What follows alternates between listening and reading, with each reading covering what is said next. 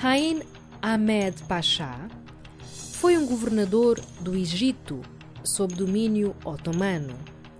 Ficou conhecido por ter desencadeado a primeira revolta contra a ocupação turca do Egito, logo nos seus primeiros anos. A quando da sua nomeação, em 1523, autoproclamou-se sultão de um Egito independente. Chegou a cunhar a sua própria moeda e tomou a cidadela do Cairo, dominada por tropas otomanas.